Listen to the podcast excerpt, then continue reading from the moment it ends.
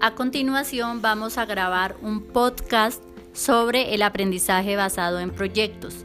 Para esto eh, vamos a explicar sus fases y algunas colaboradoras están participando.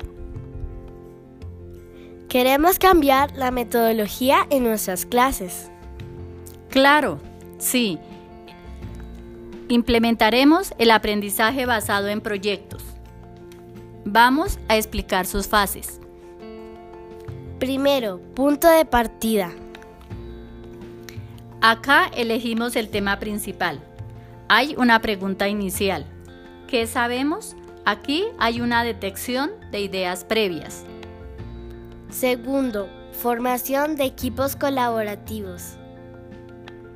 Definimos las eh, personas que van a eh, participar en el desarrollo del proyecto.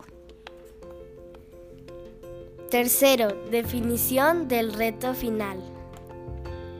Aquí establecemos el producto a desarrollar, qué hay que saber, los, establecemos los objetivos de aprendizaje, integramos las tecnologías de la información y las comunicaciones.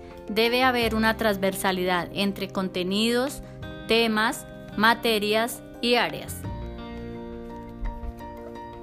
Organización y planificación.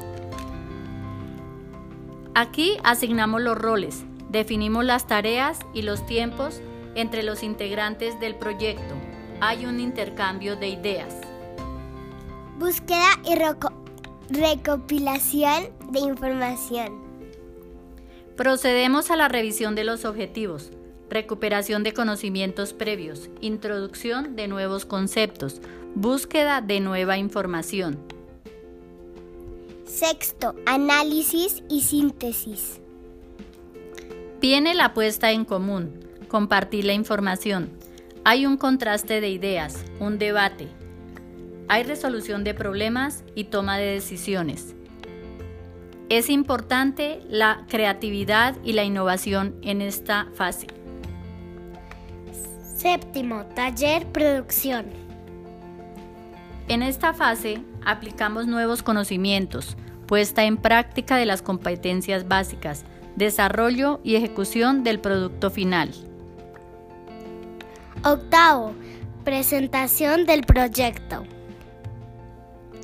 Aquí preparamos la presentación del proyecto, no solo para la comunidad educativa, es necesario sacarla del aula, hacer eh, una presentación y una socialización en otras instituciones educativas y en otras entidades. Hay una defensa pública, una revisión con expertos. Viene la colaboración de todo el equipo de trabajo.